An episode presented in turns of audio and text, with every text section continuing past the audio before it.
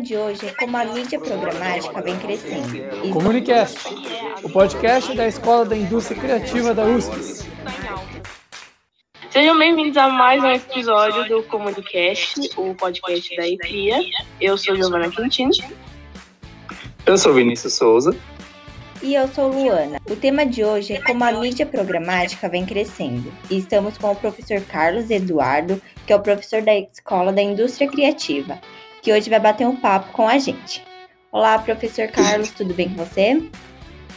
Comigo tudo bem, como é que vocês estão, galera? É, antes de mais nada, queria parabenizar vocês pela iniciativa, parabenizar quem consome os podcasts, não é assim que funciona? Que é mais uma maneira da gente adquirir aí conhecimento. Obrigado, professor. Muito Então, obrigado. Para a gente começar, professor, você pode conceituar para a gente, então, o que é a mídia programática? Sim, é, é, na, na essência, assim, traduzindo assim em miúdos, é, é a gente comprar um perfil e não um espaço. A gente compra um espaço, 30 segundos no meio da novela, certo? A mídia na, na internet, em meios digitais, também começou assim. Então eu comprava um banner no site da UOL, por exemplo. Eu continuo tendo a possibilidade de comprar esse banner, né, para botar o meu anúncio no site da UOL. Mas eu também posso comprar um determinado perfil. Independente do, do site que eu estiver visitando, esse anúncio vai aparecer para esse perfil, entendeu? Então, no lugar de eu comprar um, um espaço, eu compro um perfil. E para uma pessoa que quer trabalhar com as mídias programáticas, o que, que ela é preciso ela saber? Olha, é, é assim, ó, mídia, mídia programática, você tem todo um, um ecossistema próprio né, das mídias programáticas. Né? Você tem as empresas que são os publishers, né, que, que, que conteúdo, né? então são os sites, os blogs, enfim, as, as redes sociais. Você tem as empresas né, que, que representam os publishers, né? ou seja, que vendem esses conteúdos. Você tem as empresas que fazem o leilão né, desses conteúdos. Você tem uma série de players bem específicos, né? Então, convém, se a pessoa quer trabalhar é, especificamente com isso, se aprofundar um pouco no tema, tá? E para isso a gente tem uma série de, de cursos gratuitos disponíveis aí é, na internet para a pessoa se aprofundar um pouco mais é, no ecossistema de mídias programáticas. A gente pode comparar a mídia programática com, por exemplo, as empresas que compram dados das pessoas, por exemplo, fazer telemarketing, Hum. essas coisas? Não, não é. Veja só, eu, eu- a gente usa dados, né? Mas é a forma legal de uso de dados, né? É, inclusive pre- previsto no, no LGPD, né? O, o que a gente faz é identificar, né? Segundo alguns que- quesitos, a pessoa, né? Então, idade, sexo. Eu identifico essa pessoa, né? Por esses critérios. Não tem o nome de ninguém, ninguém né, sabe com base nesses critérios, a gente oferece uma, uma determinada publicidade para essa pessoa. Mas não, não, tem, não tem a ver. A gente usa dados, né? Mas é o jeito, o jeito legal de se usar os dados. É, e também faz uso de, de algoritmos, né, professor? Sim, é, é, na verdade, aí não só a programática, né? Sempre que a gente fala de, de digital, por exemplo, o Google, né? O, search do Google, ele é baseado em, em algoritmos. É, se eu, por exemplo, busco podcast, né? Ah, o podcast de vocês vai, vai, o lugar que ele vai aparecer nessa busca vai depender do quanto ele está preparado para os algoritmos do Google, né? A gente, a gente tem que preparar o conteúdo para as pessoas que vão consumir, mas também tem que preparar o conteúdo para os motores de busca, né? Então, nesse ponto, o digital é todo lastreado em algoritmos. E é muito interessante ver essa coisa, né?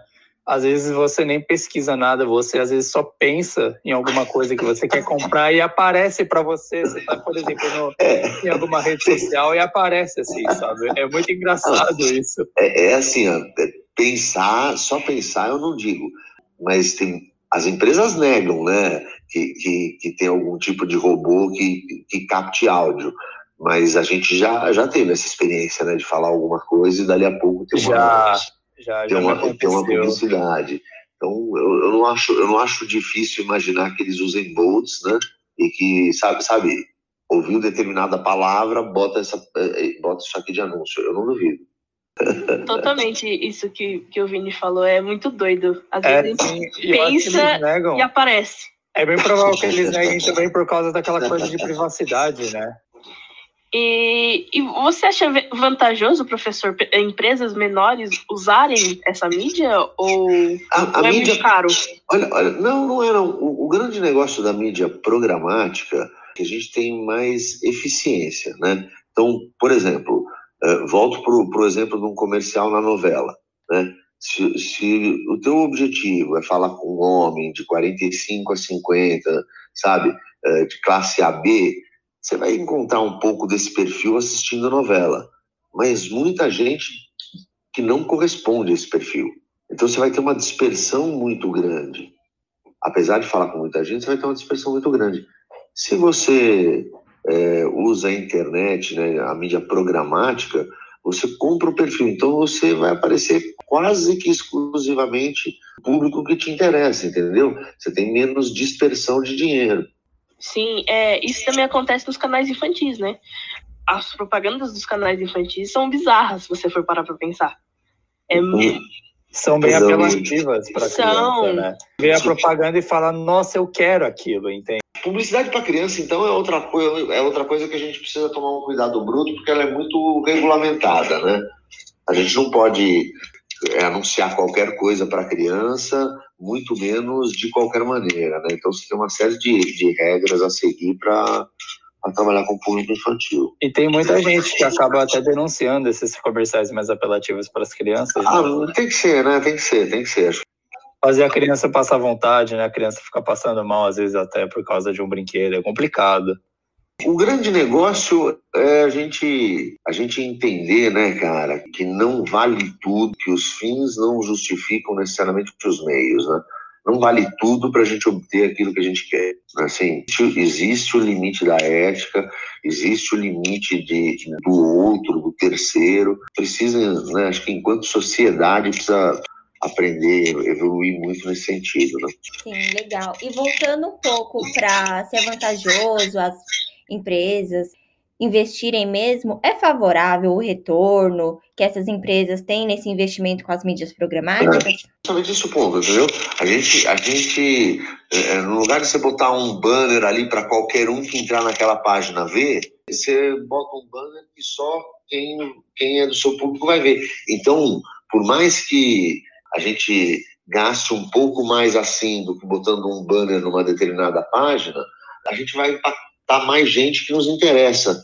Então, você tem um ganho, sim, claro, você tem um, um, um, grande ganho. Tanto é que hoje, né, as TVs caminham para vender o seu espaço de forma programática. Então, no lugar de você comprar um, sei lá, break na novela ou um break na Ana Maria Braga, você vai falar para a Rede Globo, olha, eu, o meu perfil de público é esse. Né? Quais são os melhores breaks para eu, eu anunciar? Em que programa eu encontro uma, uma predominância maior desse público aqui? Então, as TVs caminham para funcionar de forma programática também, porque é melhor para quem anuncia. É, fazendo a pesquisa do, do tema, professor, eu vi que existem esses leilões. É, real-time bidding, os leilões Isso. virtuais, sim. E como que eles funcionam? Você pode anunciar, por exemplo, via Google. Como é que funciona? Você vai anunciar em sites parceiros do Google, ou seja, o Google representa né, a publicidade desses sites. Né? No lugar do cara vender, ele dá para o Google vender para ele. E aí, e aí o Google não vai botar um, um banner só naquele site. Ele vai trabalhar de forma programática, ele vai botar naquele site, ele não vai botar nada no site em si, ele vai botar para quem visitar o site. Então, se a pessoa, se a pessoa que interessa visita o site, vai aparecer aquele banner. Entendi. Então é na hora que ela entra no site, tem esse, esse leilão e aparece lá isso, o que ela quer. Ah, isso, aí olha só, exatamente. Tudo óbvio, automatizado, né? Mas se tem quatro marcas querendo falar com essa pessoa, é um leilão automático ali que a que, a que oferecer mais naquele momento vai expor o banner para a pessoa. Se de repente só tem você interessado, o teu banner vai custar muito menos. Então, por isso que esse, esse é um leilão que se dá em tempo real, porque tem, tem a ver com a audiência no momento, tem a ver com quem quer anunciar no momento. Nossa, isso é muito legal, né? Você percebe, é um conceito que é relativamente simples, mas uma atividade que é muito complexa, Sim. que, que envolve uma série de players e tal. Então, é por isso que eu aconselho, né, quem quer trabalhar especificamente com isso, precisa fazer curso disso, né? É, uma coisa é a parte de mídia digital, de marketing digital. Por exemplo, nas, nas aulas de mídia, eu dou, eu dou os fundamentos de programática, eu falo sobre programática, eu explico. A gente precisaria de um semestre inteiro é, falando só disso para detalhar a operação. Então, para quem quer especificamente essa área, sugiro algum curso específico. E tem vários gratuitos ela é bastante complexa, né? Sim, sim. Mas é aquela história, né? É, é legal entrar no, no, negócio quando ele está crescendo, né? E mídia programática está bombando. Né? Isso que eu ia te perguntar, professor. Para quem quer ingressar né, nessa, nesse ramo da mídia programática, tem um pico de audiência que as pessoas têm que entrar para começar a trabalhar nisso? O, o, grande negócio, né, tem um ditado português que diz que o ferro é bom de bater enquanto está quente, né? Enquanto, enquanto o mercado está crescendo, é um mercado bom para a gente né, entrar, porque enquanto está crescendo, crescem as oportunidades, não é assim? Então, o mercado está crescendo, você entra numa empresa, ela cresce, né, surgem oportunidades para você crescer dentro dela, e, os, e surge, surge aquele ciclo virtuoso, né? Uh, que, a gente, que a gente fala dos mercados em crescimento. Então, é, é um mercado que, que, que ainda tem um fôlego para crescer, né? De novo, a, te, a TV vai começar a cobrar de forma programática também. Então, só para vocês terem uma noção do, do quanto ainda tem fôlego para crescer. Uau, professor. É, realmente vai crescer bastante, né? E é. nesse negócio com a pandemia, né? A gente entrou na pandemia, você acha que deu uma, um salto? O pessoal começou, as empresas começaram a procurar mais? Olha, só para vocês terem uma noção, eles fizeram um levantamento nos Estados Unidos. Nos quatro primeiros meses de pandemia, o e-commerce cresceu mais do que nos dez anos anteriores. Meu Deus! É, cresceu em quatro, em quatro meses o que não tinha crescido em dez anos todo o, ações né, dessas companhias que trabalham com tecnologia explodiram. Enfim, o, o digital cresceu muito né, nesse, nesse momento de pandemia. Até porque as pessoas não tinham muita opção. Eu tomo, por exemplo, meu pai. Meu pai, com 78, aprendeu a mexer no aplicativo do banco. Na, na pandemia, acho que todo mundo acabou tendo que se virar um pouco melhor do que já fazia com o digital. Né? Sim, sim. Ainda mais as pessoas mais velhas, né? Que não ah, tem muita prática nisso ah. e teve que se, tiveram que se adaptar, né? Não, mas mesmo, mesmo vocês, né, mais novos, que já consumiam bem as ferramentas digitais, passaram a consumir mais, né? Você não sai de casa, você vai consumir mais. Começa a faltar internet, né?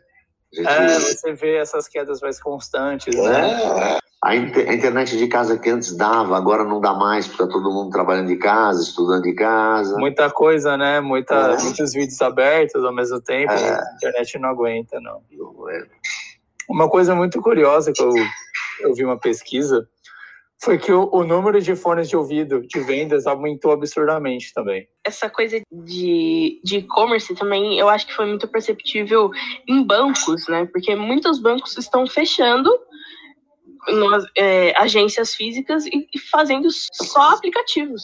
É, na verdade, a gente tem os bancos que são virtuais, né? Os, os Banco Inter, é, Nubank, né? São, são bancos é, é, sem agência, né? Você só tem o, o canal virtual. Acho que é, é para a geração de vocês, né? A minha geração se adaptou a isso. Vocês, vocês nascem nesse, nesse mundo aí. Eu, acho que não, não vejo nada de, de muito diferente, assim. É, o mundo vai ser cada vez mais digital, né? Totalmente. E é, eu acho até melhor, né? Não sei. é, é, assim, é mais ó, prático, né? É, sempre me perguntam se ah, se o digital é bom ou ruim. Aliás, perguntam mais de redes sociais, né? Se eu acho que elas são boas ou ruins. Ferramenta, né? Ferramenta não é boa nem ruim. O ruim é o uso que a gente faz dela. A, a internet, a pólvora, a energia atômica, as redes sociais, elas não são nem boas nem ruins, né? Bom ou ruim é o uso que a gente faz delas. E quem está usando também. É, exato, é o uso que se faz delas. Se você usa para o bem, se usa direito, é bom. Se você não usa, enfim, não é bom, né? E ainda na, na mídia programática, professor, você acha que existe algum malefício que ela pode trazer ou não? Sim, sim. É, é, é, tem um malefício para o consumidor, né? Porque ele, ele, ele pode ser super exposto a, a algumas marcas, né? E a gente nunca gosta, né, de uma repetição exagerada, né? Mas também pode ter um, um malefício para a marca, né? Porque um pouco de dispersão também é bom. Não sei se vocês me entendem, mas a gente pode focar um produto para um determinado público. Vai ter sempre gente fora desse público que compra também. Vocês entendem isso? Sim. É aquela questão, tipo, nossa, um produto novo, mas eu não sei o que é, vou comprar para ver, sabe? Ah, e, não, e não só isso, por exemplo, Harley Davidson, né? Se a gente fala de Harley Davidson, o público né, da marca é homem, né, acima de 45, classe A, esse é o público, né? Agora, a gente conhece gente mais nova que tem, a gente conhece mulher que tem, é assim, a gente conhece... Fala, né, o tal fora do padrão. Hein? É, é, você entendeu? Então, se você anuncia só para aquele determinado público, você cedo ou tarde acaba não, não sendo lembrado por esse público que não é bem o teu, mas que gosta da tua marca, né? É, a gente corre esse risco a, a médio e longo prazo. Sim, eu, eu concordo. Até porque todo mundo tem acesso ao que as empresas vendem, né? Só basta você ir lá e comprar se você achou algo interessante, entendeu? Essa, essa questão da Harley é um bom exemplo, porque a gente tem aquela ideia, por exemplo, no caso das Harleys, né? A gente tem a ideia, são aquelas pessoas mais é, com classe A, como você disse, né? Preferem esses estilos de motos, mas muitas vezes você pode acabar vendo um jovem de uns 20 anos com uma moto dessa, sem problema claro. algum, entendeu? Mas há mulheres, por que não, ué? Tem mulheres, né? Então a gente precisa. É, tem sempre essa, essa, essa, A gente chama isso de dispersão, né? Mas ela, ela é, representa uma parte boa do, do faturamento, né? Então a gente tomar cuidado com isso. Talvez por isso, né, as empresas ainda investam um bocado em televisão, né, que é uma mídia que, que traz um pouco de dispersão. Né? É, a questão da televisão é que ela abrange bastante coisa, né? qualquer um pode estar assistindo no momento, né? No momento da sua propaganda. Eles têm o público-alvo, mas pessoas de outros públicos, de outras empresas, né? Pessoas que consomem outros produtos também podem estar assistindo e se interessar por um produto que elas simplesmente não ligavam antes, entendeu? Sim, sim. Você pega, por exemplo, o GNT, né? Que tem um foco feminino, mas que efetivamente não é, não é só para mulheres, né? um canal com um público focado no feminino, mas qualquer um pode acabar assistindo, certo? É, exato. Eu na qualidade, eu na qualidade gordinho assisto bastante os de gastronomia. ah, mas faz bem, pô. Diga, Gi. E acho que as marcas têm que estar preparadas para para essa para isso, né, professor? Não ficar sempre no mesmo padrão, no mesmo padrão. É. é se, se abranger para as outras pessoas. É. Posso dizer, isso é uma coisa que, que eu, inclusive, tenho o cuidado né, de trabalhar em aula, porque eu, eu sei que na cabeça né, de vocês mais novos, o, o mundo ele é digital por definição. A gente precisa entender que cada ferramenta de comunicação tem o seu papel. O digital cresce cada, a cada dia em importância mas a TV tem o seu papel, a revista tem o seu papel, o jornal tem o seu papel, o rádio tem o seu papel. Cada um dos meios ainda tem um, um, um papel a cumprir. Tudo bem que né, o out of home, enfim, tudo bem que o digital vem crescendo em importância, tudo bem que o digital vem né, até encampando esses meios. Hoje, revista e jornal se consome muito mais no formato digital do que no formato físico. Mas esses meios ainda são importantes para a gente fazer uma comunicação eficiente. Pensa, pensa, por exemplo, do ponto de vista de comunicação de serviço público. É, por exemplo, campanha de vacinação. Eu não posso restringir isso ao digital. Vocês percebem o tamanho da lambança que é restringir uma coisa dessa ao digital? Óbvio que o, que o exemplo é, é, um exemplo extremo, mas é um extremo que a gente está vivendo, né? Então, a gente precisa entender, cada meio de comunicação ainda tem o seu papel, ainda tem a sua relevância, e às vezes cabe mais um outro meio que não necessariamente o digital. Legal, professor. Eu acho que realmente a gente tem que começar a pensar mais no digital e ver o que rola, né? Ainda mais a é. gente que está nesse meio. Perdão, Gil. TV tem mais de 50% da verba de publicidade no Brasil, né? ou seja, mais de 50% da verba de publicidade no Brasil vai, vai para a TV. E por mais que o digital cresça, esse, esse número de TV baixa pouco. Às vezes sobe, ano passado subiu. Né? E ainda assim é então, é mais procurada, né? Ela é mais visada porque abrange muita gente, né?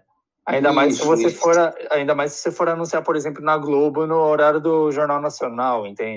O, grande negócio é o público mais jovem vem consumindo menos, né? Óbvio. Mas, mas o público um pouco mais velho, ele, ele é muito ainda da TV. Né? A, a, a molecada está deixando de consumir TV a cabo para consumir streaming. Isso é verdade. É.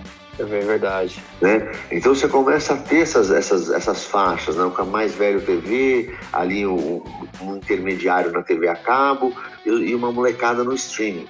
Mas os números ainda são muito desproporcionais. A TV ainda é muito importante para fazer comunicação no Brasil. Por mais que, que, que a gente goste de digital, por mais que o digital venha crescendo, a gente precisa dominar também, entender os outros meios de comunicação, porque eles vão ser importantes para tanto para atividade de jornalismo quanto para atividade publicitária. É, eu acho que é isso, né? Acho que a gente tem que ver o que está tá em alta. Eu acho que é isso. É, Vini e Lu, vocês têm mais alguma pergunta? Não, eu acho que deu bem para ver, né, como que é esse... Como que funciona, né? Esclareceu bastante, professor. Vou te ah, falar a verdade. Eu não, no começo eu não estava entendendo muito bem sobre mídia programática, agora deu uma boa clareada. É. é na verdade, o termo programático vem porque a gente programa a exibição para um determinado público. Por daí vem programática, tá? Mas é certo. é isso. Eu, eu, eu que agradeço aí a atenção de vocês, o carinho de vocês. Obrigado. Que isso, a gente que agradece. Esse foi mais um Comunicast de hoje. Esperamos que você tenha gostado do nosso papo. A gente agradece o convidado de hoje, o Carlos Eduardo, que topou essa conversa, esse podcast com a gente. Eu que agradeço. Dá uma, dá uma esclarecida aí no assunto, né? É isso. Obrigado, professor, mais uma vez. Valeu. E até a próxima. Até a próxima, pessoal. Ouça os nossos episódios anteriores, eles estão disponíveis em nosso perfil. Até a próxima, pessoal. Até a próxima.